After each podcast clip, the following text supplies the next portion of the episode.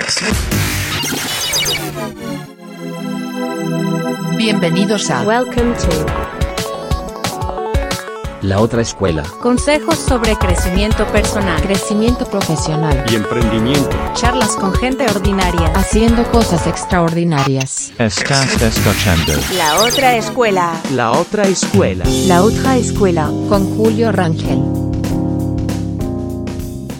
Hola a todos, bienvenidos a su podcast La Otra Escuela, episodio número 19 y un episodio muy especial porque eh, logramos tener en el podcast a una persona que la conocí por primera vez en Twitter y desde ahí me ha llamado mucho la atención su, trabajo porque lo hace bastante bien y veo que tiene una comunidad muy, muy grande en las redes sociales. El día de hoy vamos a hablar de periodismo deportivo, vamos a hablar del fútbol y vamos a hablar del Atlético de San Luis. Señoras y señores, démosle la bienvenida a María Luisa Chagoya, periodista deportivo y literal la marca personal del Atlético de San Luis. María Luisa, muchas gracias por aceptar la invitación. ¿Cómo estás? Hola, ¿todo bien? ¿Y ¿Ustedes? No, y bueno, al contrario, la, ahora sí que el gusto de estar aquí es mío. Eh, cuando leí tu mensaje, ahora sí que me dio mucho gusto que me tomaran en cuenta. Así que bueno, somos materia dispuesta. muchas gracias, la verdad. Mucho que platicar. Digo, me gustaría que nos compartieras, María Luisa, y nos pusieras a todos en contexto. Hoy en día, ¿quién es María Luisa? ¿En qué proyectos eh, estás? ¿A qué te dedicas? ¿Qué haces? Mira, yo realmente me dedico únicamente a cubrir al Atlético de San Luis. Ahí sí, literal, aplicó la del trabajo de mis sueños, ¿no? Lo que soñaba se hizo. Entonces, por ejemplo, bueno, llevo otras cosas administrativas, ¿no? ¿Ok? de, de Babel, pero eh, realmente estoy enfocada 100% al Atlético de San Luis. Ya lo demás, digamos, es, lo administrativo es como tema secundario. ¿Por qué? Porque, bueno, primero está, eh, ahora sí que el equipo siempre. Y pues, ahora que fue mayo, bueno, o sea, lo último, no, sí, fue mayo, porque el último partido fue el 29 de abril. Entonces, mayo, la mitad de junio, pues ahora sí que realmente es así como, bueno, a ver qué me encuentro en el día o así, porque pues ellos no estaban, entonces ahí es un tanto complicado, porque aparte también te acostumbras a descansar, o sea, como que no es la misma actividad de siempre, y ahorita que vuelven ellos a la actividad es como de mm, ojeros por aquí, ojeros por acá, pero todo bien, la verdad.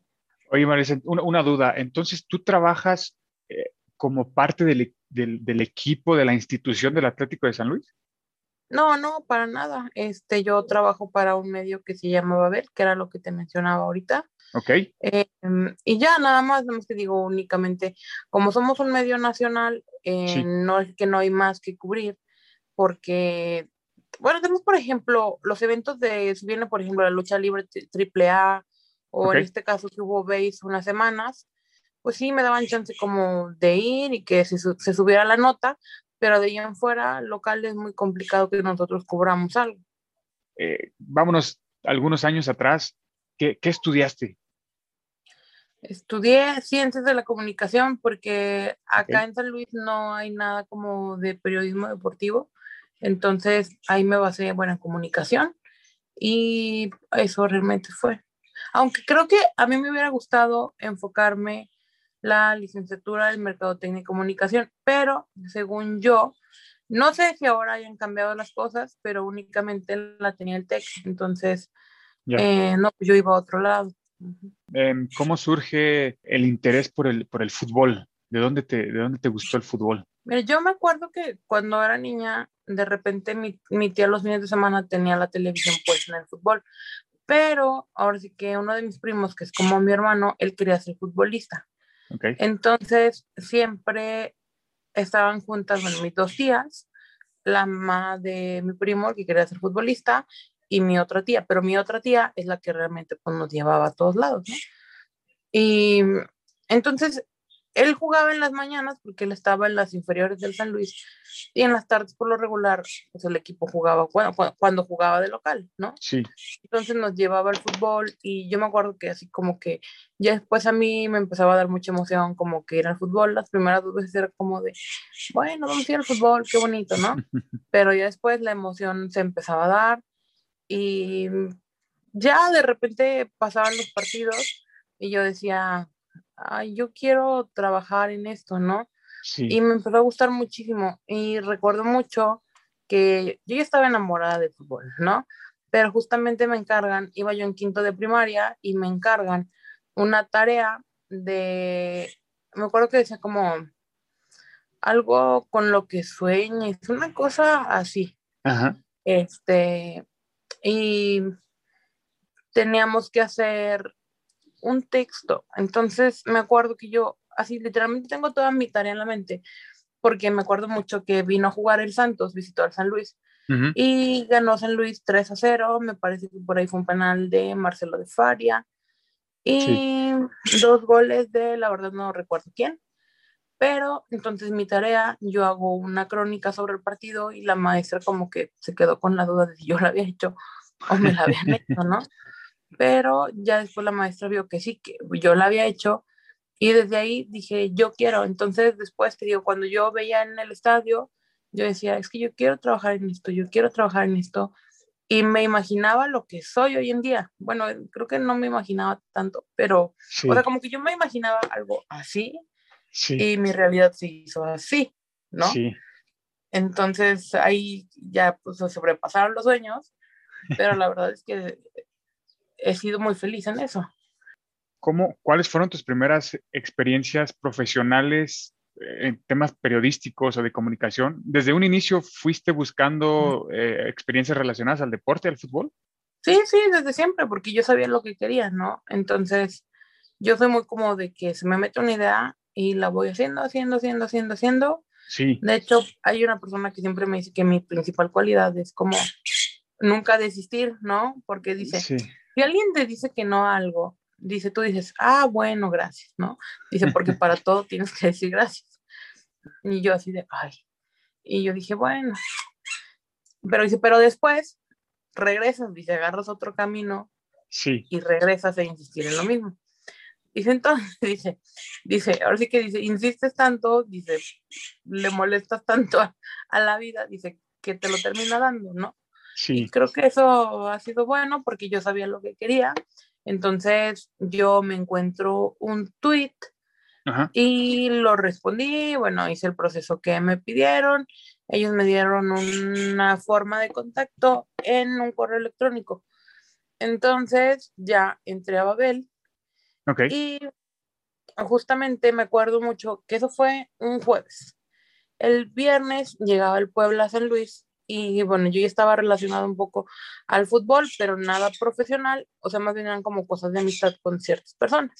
ok, Y, y de repente eh, llega, bueno, ven- venía el Puebla, ¿no? Y de repente mi jefe me dice, oye, me dijo, es que ya mandé el correo de la acreditación con San Luis y mañana estás acreditada en el partido, tómate una foto así y así para tu credencial, bla, bla. Y yo así como de, ¿yo? Y luego tocó que ese día, el día del partido, había una persona que es muy importante para mí y era como el, híjole, ¿cómo le digo que yo voy a hacer esto, no? Porque él también está ligado a la industria del fútbol. sí, Y fue así como de, ay, pues en tierra. Pero ya al final, bueno, ya le conté todo y me voy yo al estadio. Siento que en red, la cuestión de redes sociales sí, no me fue mal, pero lo que fue mi crónica, la verdad es que creo y no sé cómo le hizo mi jefe para no correr. El primer, o sea, era debut y despedida, ¿no? ¿por qué? No sé, es que mi crónica fue muy mala. O sea, para empezar, la mandé como a las 3 y algo de la mañana y el partido se terminó a las 9 y estaba súper chiquita. Ay, pero es que en sí, digo, no sé cómo me dieron trabajo, ¿no? Si leo mis notas desde un inicio a las de ahora, pues creo que hasta me daría un poco de pena, pero, Sí, pero sí dije como no. O sea, y, sí, imagínate, o sea, mi crónica fue tan mala que mi jefe como que ya lo sospechaba porque puso a otra persona a que escribiera una crónica por cualquier cosa que pasara conmigo.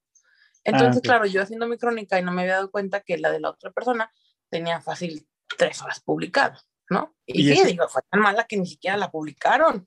Oye, ¿y eso, ¿y eso crees que te ha ayudado? ¿Qué, qué tanto has cambiado desde ese entonces ahora? Según yo, sí. Sí, Según yo, sí, porque eh, hace como dos años leía, no sé por qué, pero me encontré unas las primeras notas que hice y yo dije, qué pena, ¿no?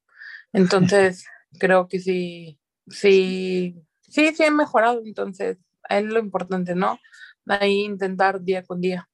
Oye, ¿cómo, ¿cómo es tu proceso, no sé si decirlo, proceso creativo o el proceso para crear una, una crónica de un partido de fútbol? Que, bueno, para los que nos estén escuchando y que no sepan qué es una crónica, si nos puedes decir qué es una crónica y después tú cómo vas partiendo los pasos para llegar con el resultado final y entregárselo a, a, a la editorial donde trabajas. Ay, mira, una crónica ahora sí que es el resumen del partido, eh, las cosas más importantes que digo, cuando a veces veo un partido de un 4-3, 5-2, 5-3, es como, pobre de mis compañeros que le está tocando escribir esto, ¿no? Sí. Porque aparte yo me acuerdo que acá en Babel las crónicas tenían que ser mínimo de 300 palabras. Se escucha poco, pero la realidad es que no es poco. Se quedan crónicas largas. Entonces ya yo partía, por ejemplo, mucho como de lo que representaba el partido, mmm, dejaba por ahí un espacio en el párrafo para, o sea, como detallitos importantes, sobresalientes, sí. y el tema del aforo y cosas así. Entonces empezaba mi crónica por ahí. Si no había habido como nada muy interesante, goles o algo así, eh, del minuto 30 yo veía como mis apuntes y lo que podía más rescatar de ese tiempo. Okay. Y, y ya, bueno, vas metiendo los goles y lo que va viendo y cuando dices, no, es que no cae el gol, entonces empiezas a buscar las, ¿cómo te diré? Las jugadas más puntuales Ajá. y ya los comienzas a escribir, ¿no? Pero si llega un punto en el que a veces dices, no, pues yo mi crónica tiene que ser de 300 palabras y termina en más de 500 y cosas así. Y también es bonito porque al final eres muy explícito con el lector y nosotros en Babel Sí. comprobamos que a veces las crónicas que son largas tenían muchas mayores visitas que las otras, porque la gente se quedaba como leyendo, o sea, sí, Sí. se entretenían. Entonces, ya al final del partido, prácticamente tú también te vas viendo como, creo que ya no van a meter gol, sí van a meter gol. Sí. Entonces, al final, en el último párrafo, lógicamente, pues, no se cierra hasta el final del partido, ya es como, ah, bueno, pasó esto, sí. o hubo un gol y ya lo vas agregando y prácticamente ya tienes toda la crónica lista, ¿no? Oye, me llama la atención la, la habilidad que tienes que desarrollar para literal poder transmitir lo que tú estás viendo en palabras a, los demás lectores que lo van a leer seguramente horas más tarde o días más tarde. Cuando estás en el campo, cuando estás ahí en el terreno de juego, o sea, realmente sí, sí estás como preocupada porque, híjole, tengo que escribir o literal te clavas en el partido, lo disfrutas y después ya tratas de como de, ah, me acuerdo que pasó esto y demás. ¿Cómo lo haces tú? No, mira, antes de que yo estuviera en la cancha, es que también llega un punto en el que ya no vives el partido como aficionado. Entonces, antes de entrar yo en la cancha, me acuerdo que me la pasaba haciendo minuto a minuto en redes sociales. Y sobre de esas, a veces, cuando el partido estaba realmente muy movido, el medio tiempo yo lo usaba para así, así que súper rápido hacer toda mi crónica del medio tiempo. Entonces, ahí cualquier duda que tenía, me iba al minuto a minuto, checaba qué había pasado y de ahí usaba la información y ya nada más así que decía, ah, ya me acordaba y lo ampliaba en el párrafo. Entonces, este, así iba haciendo. Pero ahora que estoy en la cancha, normalmente ya no escribo crónicas. Sí, da- ya aprendí a administrar mi tiempo, porque uno dice, no, pues nada más te bajas del lugar y cambias de lugar y listo, ¿no? Y la realidad es que no, porque los tiempos de la cancha a la tribuna son súper diferentes. Así llegó un momento en el que aprendí como a mandar WhatsApp, a tomar fotos, a descargarlas e ir escribiendo mi crónica. Nunca tuve una crónica tan puntual, pero tampoco tan tardía. Y Ok. ahora ya, eh, digamos que otras personas son más como que se les asigna en la otra, en la redacción del equipo rival, eh, hacer la crónica escrita para que no se tarde tanto tiempo en subir a la web también. Ok, ya. Oye, ahorita que mencionaste las distintas como actividades que, que uno, que tú tienes que hacer como eh, periodista, ¿qué, qué otras cosas, qué otros proyectos te involucras tú alrededor del Atlético de San Luis como, como, como periodista? ¿Qué haces como entrevistas, eh, coberturas o algo así? Sí, pues nosotros tratamos de darle la mayor cobertura posible al equipo. Por ejemplo, tenemos, mm, ay, bueno, es que esta sección no se puede hacer desde que está la pandemia porque no hemos entrado al club. Entramos hasta hace como un mes, cuando empezó lo de la liga, entrevistamos a los gamers y dijeron como, no, pues es que no hay nada de gente, entonces guardando la distancia, pásenle, ¿no? La pueden hacer adentro. Y dijimos, ay, gracias, teníamos más de un año sin pisar. Ahora sí queda la reja para atrás, no teníamos, no habíamos entrado. Pero antes de eso teníamos una sección, un tiempo también hubo una de videojuegos.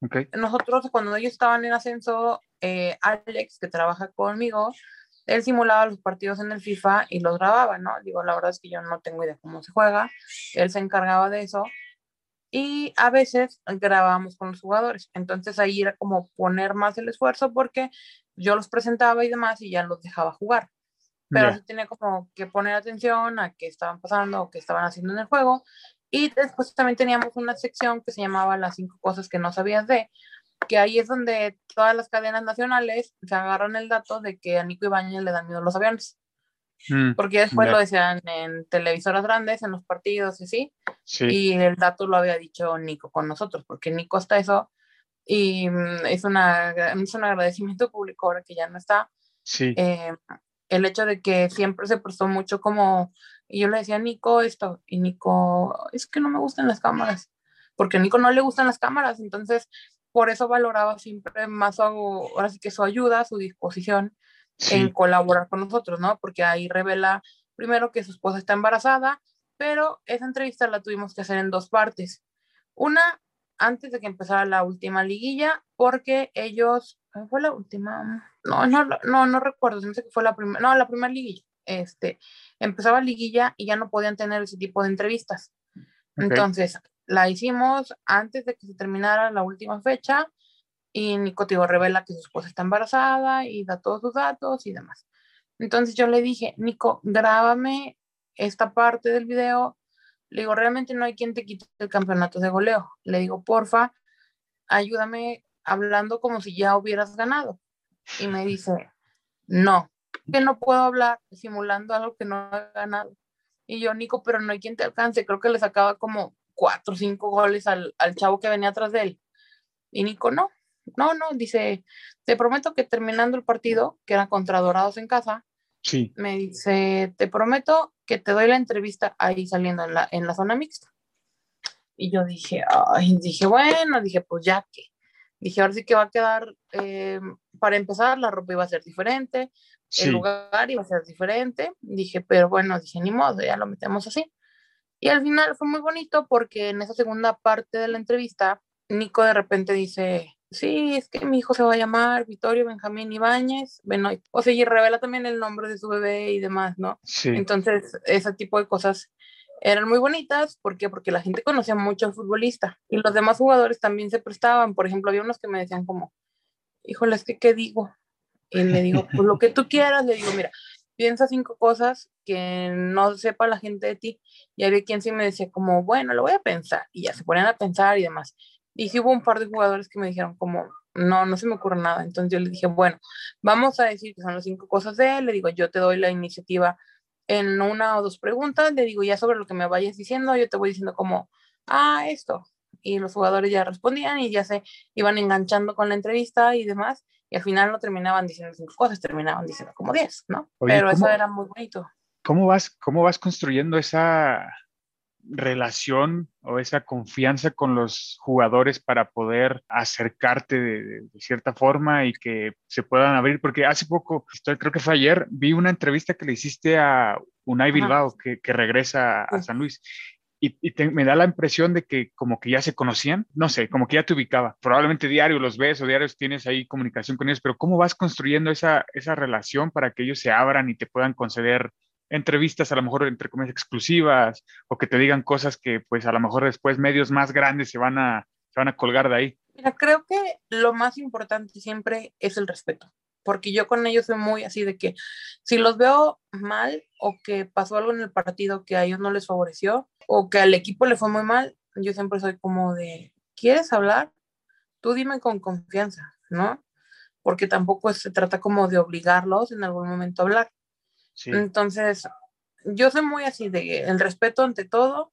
Si ellos me dicen quiero, quieren. Si no quieren, no se hace. Y no porque no se haga, voy a ir a hablar mal de ellos. Simplemente fue un mal momento. Y creo que ese, el respeto es como un punto muy básico, que tú les des la confianza de decir, es ella, si quiero se hace, quiero no se hace. O sea, es como muy básico, ¿no? La Ya. confianza y el respeto, entonces aparte de la confianza y el respeto, pues nosotros cubrimos los partidos dentro y fuera. Entonces, el que ellos te vean fuera, pues también dices como, ah, ya te vi una vez más hoy en la semana, ¿no? Ya. y vas creando como cierta, no sé, como, es que no sé cómo decirlo exactamente, pero como cierta relación de, ah, sí, pues siempre nos vemos o X cosas. Pues ahora sí que, bueno o malo, a veces también ha habido partidos que les ha ido muy mal y yo digo, ah, yo sé que este jugador es el único que va a hablar. Entonces los demás pasan y yo ya nada más es así como de, sí, adiós, adiós, ¿no? O sea, ya sabes eh, aprendes a ver cuáles son los momentos buenos, cuáles son los momentos no tan buenos.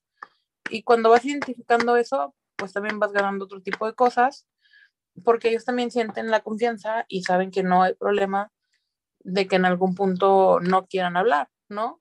Por ejemplo, también el mismo Nico, lo que te contaba ahora, era muy abierto conmigo, pero también había momentos en los que Nico me decía, no, María Luisa, no, lo importante es que tú estés bien, adiós. Y Oye. era parte de todo. Está, está interesante y, de hecho, adentrándonos un poco a, a lo que es esta industria, tanto del, del- primero del periodismo deportivo y después del fútbol, desde tu perspectiva y en base a tu experiencia, María Luisa, ¿cómo, cómo ves la industria? Realmente, yo, por acá, o sea, lo que escuchamos, tenemos estas ideas de que es una industria que, pues, que mueve mucho dinero, es una industria que es muy competitiva y, y- los trabajos que existen alrededor de esta industria, pues, también son muy competidos, ¿no?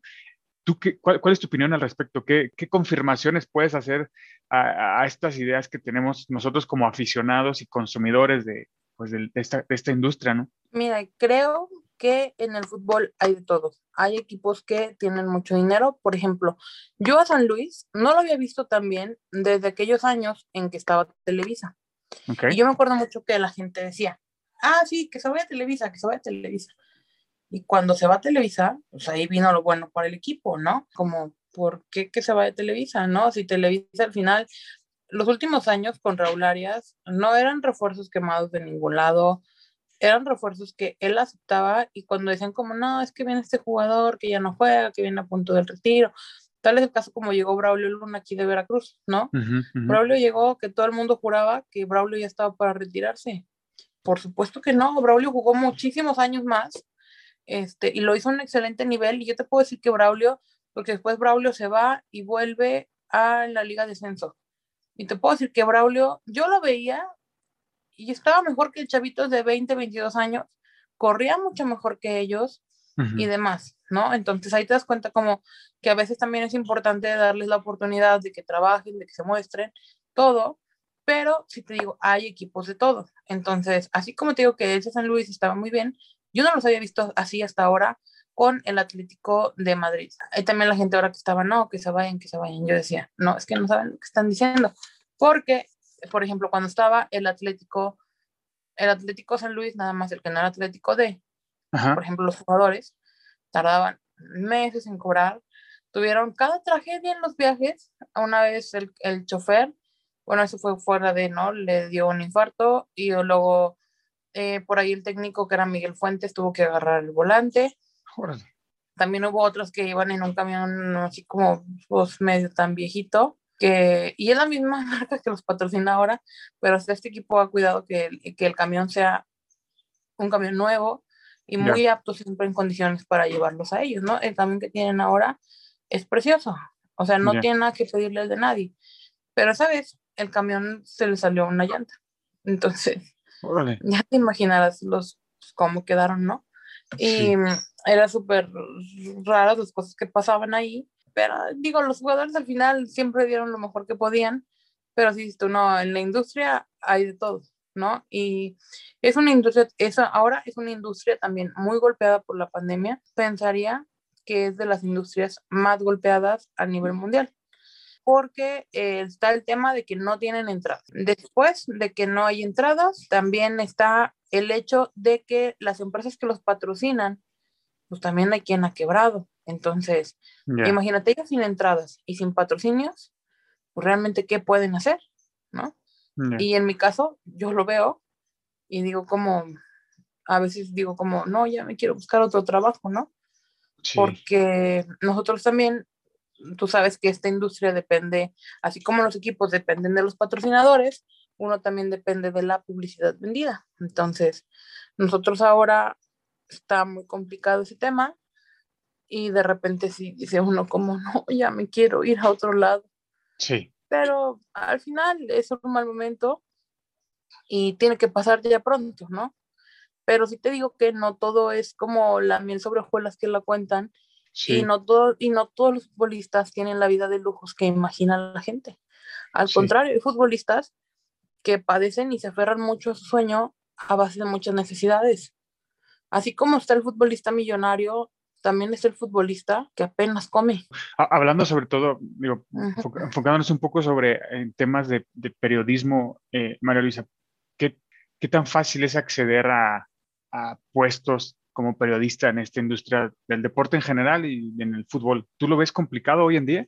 Mira, creo que hay muchas páginas que hoy les dan la oportunidad a mucha gente de entrar, pero también yo lo veo en algunas ciudades, o por ejemplo acá en San Luis, por ejemplo, yo veo también eh, a mis compañeros que tal vez uno sale de un medio y también tocó que otro salió de otro medio y de repente nada más como que se cambiaron el medio, ¿no? O sea, realmente está cerrado el círculo, pero yo soy mucho de la idea de si quieres, lo logras. Entonces ahí te vas abriendo paso y cuando te quieres abrir paso, tarde que temprano llega lo que estás buscando. De- desde tu experiencia, ¿qué, qué sacrificios has tenido que hacer para lograr literal pues, tu sueño hoy en día? Lo que literal estás trabajando de lo que soñaste. Mira, yo, yo lo veía antes de la pandemia y cuando se iba a acabar el torneo, yo siempre decía, no, ya fue el último torneo viajando, porque la gente no sabe lo que es irse a las, no sé qué te digo, 6 de la mañana, llegar a un estadio, porque a veces pasan mil cosas en el camino, ¿no? O por ejemplo, no hay tantos presupuestos y terminamos siempre los viajes de aficionados. Sí. Entonces tú sabes que ellos se paran por la cheve, a comer, a no sé qué, y a veces llegabas al estadio rayando, corriendo, eh, corrías a meter, así a meterte, ¿por qué? Porque la zona de acreditaciones ya iba a cerrar. Entonces, y terminaba el partido y tú te tardabas en salir, entonces hubo un par de personas que decían como, no, no te preocupes, te esperamos hasta una hora después del partido, no sé qué, y a los 20 minutos nos habían dejado. Entonces era como, bueno, ahora ve con en qué te vas a regresar, porque Sí. aparte, pues tú ya le habías pagado a la persona de la camioneta y tú tu presupuesto lo sacas y ellos te dicen, te cobramos 600, lo sacas sobre 600, ¿no? Sí, sí, sí, sí. Y era como, bueno, ahora hay que ver cómo nos, nos regresamos, porque eso nos aplicaron dos o tres veces, y le hablabas a la gente y a veces unos ya ni te contestaban. Luego otros te decían como, ah, ya venimos por la salida de la ciudad. ¿Era qué? Luego a unos una vez los perseguimos en taxi por todo el periférico en la Ciudad de México. Nos Ah. sali- creo que nos salió casi lo de un autobús, ¿eh?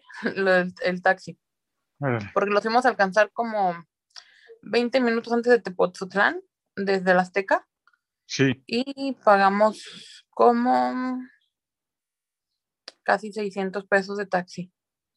La ventaja es que éramos dos, ¿no? Entonces, pero pasan mil cosas. Y la gente que sí te espera, a veces tú te fuiste y entre todas esas paradas que hicieron los del viaje, tú te bajas y compras tal vez en una. Pero cuando llegas al estadio, o a veces no te paras en ninguna, porque también vamos tarde, ya ha habido ocasiones que nosotros llegamos únicamente al estadio, así como que hay medio desayunamos algo, pero tenemos todo el día sin comer, depende de dónde sea el viaje. Y cuando sales, a veces también te regresas sin comer, porque Sí. cuando la gente te hizo favor de esperarte, ellos estaban cenando. Entonces, cuando tú sales, pues la camioneta ya está para regresarse o el autobús, ¿no?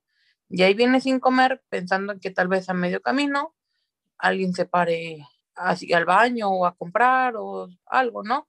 Pero también ha habido momentos en que la gente dice como, no, ya es muy tarde, o vienen tristes porque el equipo perdió, y a veces ha tocado que ya no se quieren parar. Entonces, estás hablando de que ya llegas a San Luis prácticamente al día siguiente en la mañana o en el transcurso de la madrugada, pero llegaste con el desayuno casi de nada más del día anterior o las papitas que te compraste de regreso nada más. Ah, bueno, otro de los sacrificios que de los que te mencionaba era cuando sale el calendario, tú dices, no, yo no voy a viajar, pero sale el calendario Y creo que eso de ya no voy a viajar es la persona más falsa del mundo, porque es calendario. Y lo único que importaba era como de no vaya a caer el cumpleaños de mi mamá, ¿no? Porque eso sí, Sí. puede ser un, un poco un conflicto. No lo digo muy fuerte, porque está aquí cerca. Este, pero ese sí era como, bueno, vamos a checar que no caiga el cumpleaños de la patrona. Pero de ahí en fuera, estás hablando que hasta antes de la pandemia, a veces sí llegaba un momento o en el que ya uh, hubo veces que ya me daban ganas de llorar, porque o el equipo iba a viajar y yo tenía que ir a cubrirlos y mi familia estaban todos juntos. Tan solamente hay un cumpleaños de uno de mis familiares que pasaron como dos, tres cumpleaños y yo no estuve, ¿no? Sí, porque yo me iba, entonces mis mismas tías ya sabían que yo nunca estaba los fines de semana, mi familia, así, ¿no? Y, y por algo me veían y era como, ah, estás aquí, y yo, sí, este, por alguna razón, yo creo que del torneo no cubríamos uno o dos viajes a lo mucho. Ya era extraño porque si es como, es que tiene mucho tiempo que no estoy en esto, tiene mucho tiempo que no estoy en lo otro. Y en, la- bueno, en un principio la pandemia sí era como, ay, es que va a ser cumpleaños de no sé quién y hay partido, entonces les digo que si me prestan la tele lo veo en el celular y, y vas trabajando, ¿no? Pero Sí. ahorita ya es como de, no, ya que me disculpen, pero yo ya me quiero ir a, a trabajar bien. Y así va siendo. Entonces, eh, dejas muchas cosas y ahora creo que lo más como triste, no lo sé, es el tema económico a raíz de la pandemia, porque hay veces que literalmente lo que me pagan lo uso para como repartir pagos importantes sí, y me quedo sin un peso prácticamente todo el mes, ¿no? ya. Entonces es como de, bueno, pues ni modo. Entonces, ojalá que ya cambie todo esto, porque sí, sí se vuelve extraño. En base a lo que platica, se ve que sí, o sea, no es tan sencillo en- y, ta- y a veces no es tan divertido como uno lo pudiera ver desde, desde afuera, porque que- quiero suponer que a, más de uno y sobre todo a, lo- a los que, a los y las que nos guste el fútbol, pues su sueño a veces de niño es ser el, reco- el recoge balones, ¿no? Y le das el balón, el reportear o narrar un partido de fútbol. Si, si- regresándome un poco a, a- tus inicios, si en base a todo esto lo que has aprendido, si te has preguntado alguna vez si hubieras tenido la oportunidad de aprender algo antes o mucho más rápido que te pudiera estar ayudando ahorita, ¿qué sería? ¿Sabes qué? Creo que yo soy muy de la idea de que no existen las casualidades ni nada, ¿no? Yo soy muy de lo que tiene que ser, Sí, será. Y lo que es, es. Entonces, creo que así como fue, así tenía que ser. qué bien. ¿Cuáles, ¿Cuáles proyectos tienes para más adelante? ¿Te gustaría, te gustaría hacer lo mismo, pero para otro equipo, para otro club, a lo mejor en algún otro medio, en alguna otra eh, eh, empresa? Sabes que por ese lado es un tanto complicado, porque todas las empresas te ponen sus reglas. Ya, Y acá en San Luis, por ejemplo, cuando estaba lo de la pandemia, yo vi que había gente que no dejaban salir ok. y nosotros teníamos como la libertad de hacerlo. Y te digo, lo mismo, o sea, equilibrando otra vez el tema del salario, la verdad es que no, no, no tengo inquietud de hacerlo en otro lado, porque acá en Babel nosotros la línea es seguir al equipo, Sí, pero hay muchas ideas propias, ¿no? Y nosotros somos un equipo de tres, Alejandro Bonilla, Ana Milán y yo. Entonces, estamos como súper bien complementados y es como de, no, es que yo tengo mi equipo, cosas así, y nada más. Entonces, si un día se da la oportunidad tal vez de salir a otro lado, pues adelante, ¿no? Pero ahora también tengo algún tema en San Luis que tampoco es como que me pueda ir tan, tan fácil. Digo, obviamente me gustaría quizás tal vez en algún momento trabajar en un club. Digo, yo tengo muy hecha ya la idea que en San Luis no hay en modo. Entonces, si en algún punto se da el, el ir a otro lado, adelante, ¿no? Porque de hecho yo tengo un proyecto ahí guardado en mi computadora para un club. Y si en algún momento se da que lo saque y lo use y se lo entrega a alguien para ver si se lleva a cabo, pues adelante, ¿no? Y si no, no me quedo con la espina, la verdad. claro, muy interesante. También hay otra, otra cosa que, que me llamaba la atención, es que em, me da la impresión que en las redes sociales, chequé, chequé tus redes sociales, la verdad es que tienes, juntando las tres, tienes ya un buen número de, casi como 30 mil o 50 mil personas que te siguen. He visto como que te has convertido como esa referencia tanto local y seguramente a nivel nacional de que si quieres saber cualquier cosa del San Luis, pues hay que leer a María Luisa Chagoya. ¿Qué fue, qué fue primero? Te, te, hiciste, ya eras conocida en las redes sociales o, y de ahí el brinco a, a, a, digamos, al campo y demás, o te empezaron a ver más en el campo, este, en los medios tradicionales y de ahí te empezaron a seguir a las redes sociales? ¿Cómo construiste tu comunidad? No, es que la construye esa base de trabajo de la entrega que la gente ve diaria. Mira, es que nosotros, en este caso, te digo que yo tenía conocidos en el fútbol, uh -huh. pero con el público no. Ok. Ahí, y de hecho todavía por cuestiones personales, como dos años, por ejemplo, mi Twitter lo tuve cerrado con candado. Entonces, okay. al de Babel era donde metíamos todo. Hasta que un día dije, bueno, ya le voy a quitar el candadito. Ya, no, lo que tenga que ser. Ya. Y, y, se fue dando. Entonces, ya después, cuando llegó el Atlético de San Luis, pues ya creamos lo que era Facebook y así, porque casi nadie le daba seguimiento al equipo en ascenso y sí. nosotros sí. Y ahí fue que fue creciendo, creciendo, creciendo y cuando ascienden, bueno, no era una desconocida en el Facebook de la gente. Sí, sí, sí, te Pero digo es que... que todo se fue haciendo en base al trabajo. Sí, porque he visto que diario, diario pones algo, diario. O sea, hasta últimamente lo que te comentaba, ¿no? Que he visto que ahorita estás moviéndote mucho con el tema de los refuerzos y que subes los videos de las entrevistas. ¿Tienes alguna anécdota de alguna entrevista o algún evento, algún partido del San Luis donde sientas que, eh, no sé, lo veías muy difícil conseguir esa exclusiva, ese trabajo, demás, lo lograste y que te sientas como orgullosa? O a lo mejor algo que, que sacaste tú y, resonó a nivel nacional o te, te, lo copiaron o te lo tomaron de otros medios? Bueno, lo que platicábamos de Nico y luego me acuerdo mucho que estaba Ricardo Centurión que todo el mundo lo sí. veía como el malo. Pero okay. yo también insisto en que como los trates a ellos, ellos también te tratan. Entonces, yo los trato con mucho respeto, pero los trato como una persona más, ¿no? Porque al final es lo que somos. Sí. Somos un ser humano más en el mundo. Entonces, me acuerdo mucho que incluso la misma gente que estaba ahí del club, no estaba la que era jefa de prensa como tal, pero estaba la gente que iba de parte de ellos, de fotografía y para la conferencia y así. Entonces me pegó el Ricardo y les digo, oye, ¿puedo entrevistar a Ricardo? Y me dicen, no, Ricardo tiene las entrevistas prohibidas. Y yo, ¿por qué? Y me dicen, no, no sabemos, pero tiene las entrevistas prohibidas. Que porque luego le preguntan cosas incómodas o cosas que en el caso y demás. Y yo dije, sí. Entonces le mandé mensaje a la que en ese momento era la jefa de prensa y le digo, Gaby, que yo quiero entrevistar a Centurión, no sé qué. Digo, porque pues mira, que metió su primer gol, su primer gol en México, bla, bla, bla. Y me dice, mira, me dice, Centurión tiene las entrevistas prohibidas, dice, porque él en cierta forma así lo pidió, este, porque la gente le pregunta como cosas que, que no vienen al caso con el fútbol y son como en cierta forma, digamos, resumido, metiches, ¿no? Sí. Y le dije, me dice, pero me dijo, si lo quieres intentar y él accede, me dijo, adelante, ¿no? Okay. Entonces me acuerdo que ese día ya nos habíamos empapado en el partido y todavía fuimos a esperar a Centurión, que se tardó muchísimo en salir. Fue de los últimos en salir, el camión ya estaba prendido. Y le digo, hola Ricardo, le digo, este, ¿me puedes regalar un minuto? Y me acuerdo mucho que traía lo que venía tomando, acá su contenedorcito de comida, y me dice, le hace. Y yo dije, ya, me va a decir que no, ¿no? Más que nada por la figura mediática que representa él. Ah, me dice, sí, dice, solamente déjame comer un poco y bajo del autobús.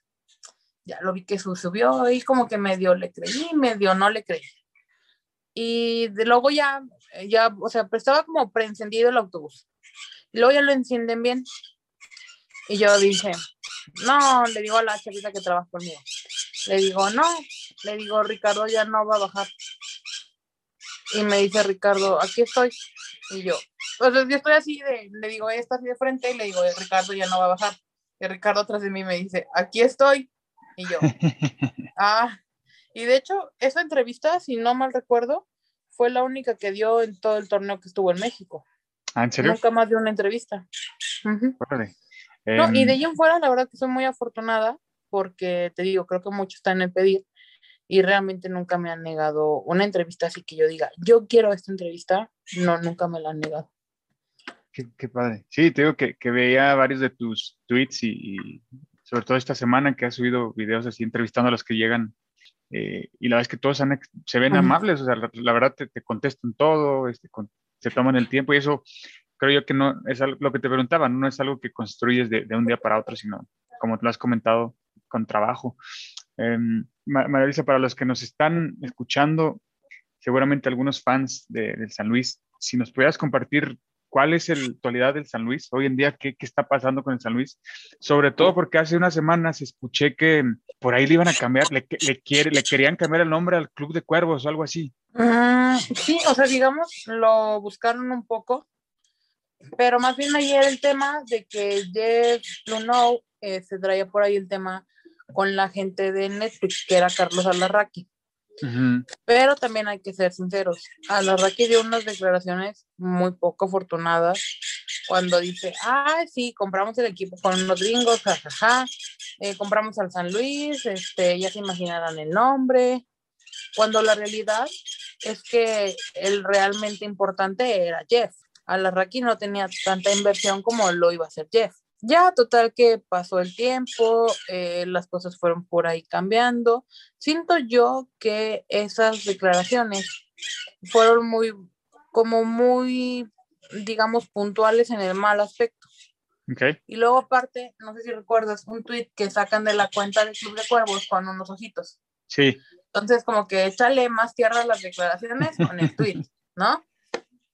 Lógicamente, a cualquier persona le hubiera molestado esas declaraciones. ya. Y al final el tiempo ya no se dio. Entonces, por ahí no está totalmente roto el tema con los gringos, pero el Atlético de Madrid va a seguir mínimo un año más. Ok. ¿Tú, tú cómo los ves esta, esta temporada? ¿Se, se van a reponer después de, pues sí, sí fue una temporada difícil la anterior? ¿Crees que vienen, vienen, vienen fuerte? El plantel va a tener una limpia importante. De entrada, se fueron ya como nueve jugadores que terminaban contrato. Entonces fue así de jugadores que terminan contrato ya no entran en planes, este, los que tienen contrato, bueno, se reportan, pero todavía viene el tema de las bajas, que me parece que pueden ser por ahí de cinco jugadores. Ya. Y están armando un plantel de jóvenes, pero creo que por ahí es donde tiene que venir la magia del técnico y el hambre de sobresalir de ellos. ¿Por qué? Porque varios vienen de la liga de expansión donde no puedes jugar tantos años y donde únicamente te admiten ocho mayores. Mm, Bueno, creo que no lo redujeron este año, pero te admiten ocho mayores, entre los cuales van incluidos los mayores y los extranjeros. Entonces, esos jóvenes saben lo que es jugar en una liga que está prácticamente desaparecida en México y que no tiene ascenso, ¿no?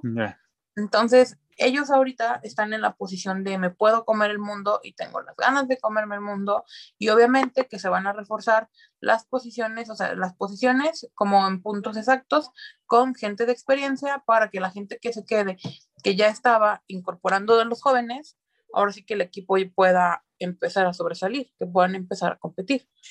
Oye, ¿crees que traigan alguna, alguna bomba, algún refuerzo así de lujo al equipo? No están cocinando. De Sí. entrada, es que, por ejemplo, Vareiro, Adam Vareiro, era muy buena contratación, pero por ahí se puso un poco sus moños de que no quería venir al fútbol mexicano. Digo que obviamente iba a tener eh, una exposición a su, a su figura muy fuerte. Y al final él decide quedarse en Argentina, entonces digamos que prácticamente se cayó la negociación. Y luego está el tema ya cerrado con Marcelo Barovero, que tiene Sí. que llegar en estos días a San Luis Potosí. Y digamos que él es de las figuras más importantes que va a tener San Luis y están cocinando una contratación de un jugador importante para un plantel de Monterrey. ¿En serio? Ujú. No, no- no es de los Tigres. Es que no está cerrado el tema. Entonces me dijeron como, pues aguanta hasta que lo cierren. También la gente tiene mucho como eso del tema de los abonos, también ya va a haber venta de abonos y sí, yo creería que ya, ya tienen que levantar, mira, ellos son muy conscientes de lo que han quedado de ver. De ahí ellos tienen eso, te digo, se están haciendo muchos cambios en el plantel y la realidad es que San Luis tiene todo, es un equipo que les da todo viajan, se supone que el año pasado, como digamos un poco en castigo y reducción de presupuesto, iban a viajar más en avión comercial. No, no, pero ellos siguieron viajando en vuelos privados siempre. Entonces, si tú te fijas, ese ritmo de los viajes ellos los tenían desde el ascenso, cosa que no lo tiene cualquier equipo en viajar en aviones privados.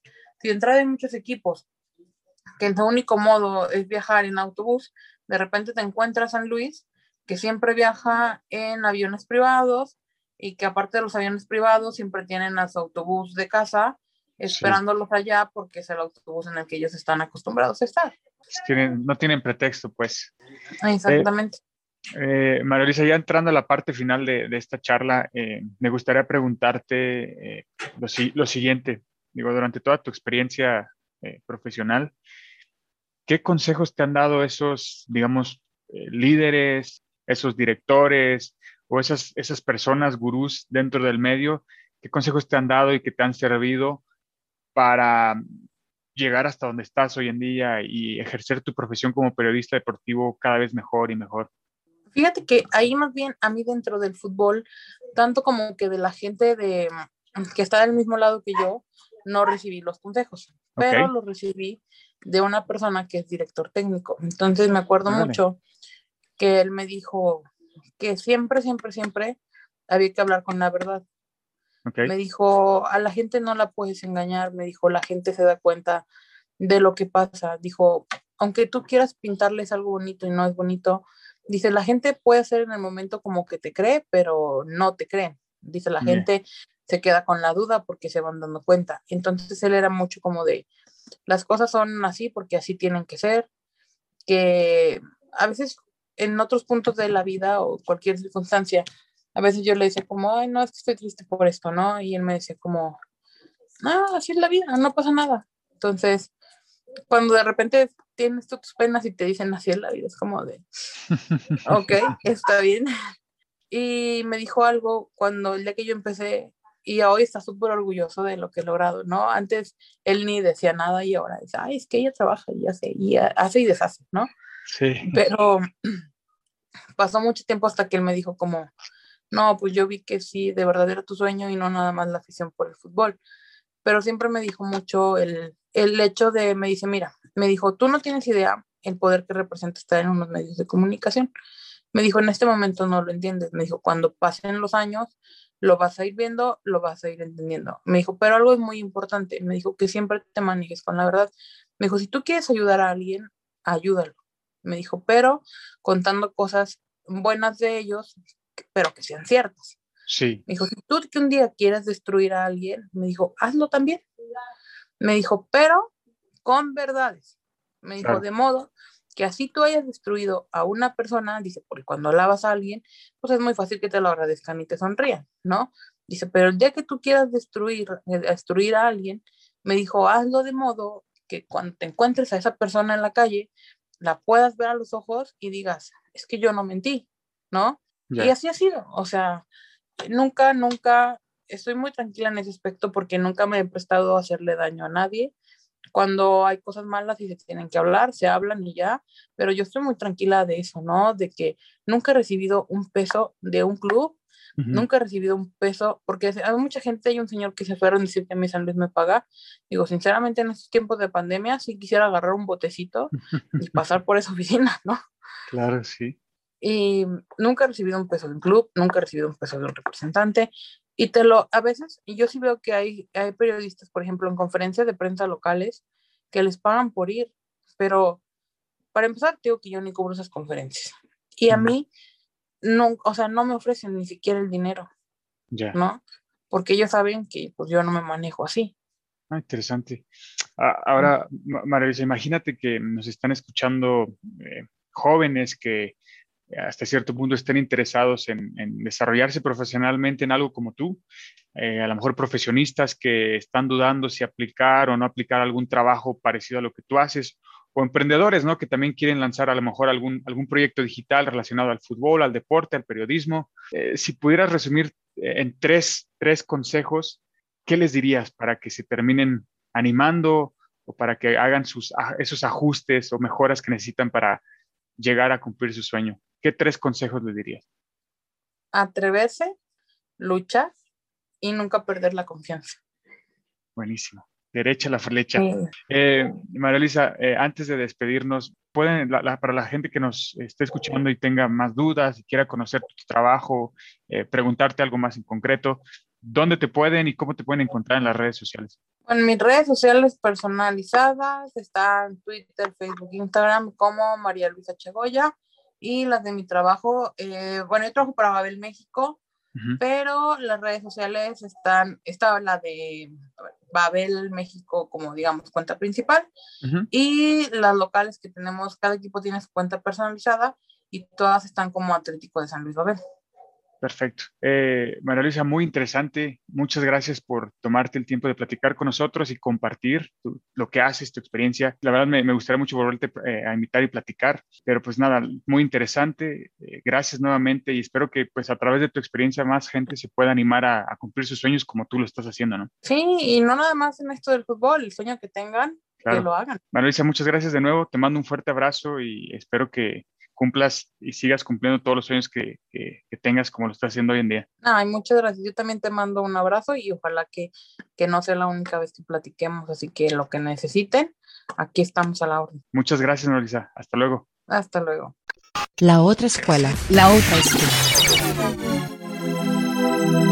Gracias. Thank you. Has escuchado La otra escuela. La otra escuela. Con Julio Rangel.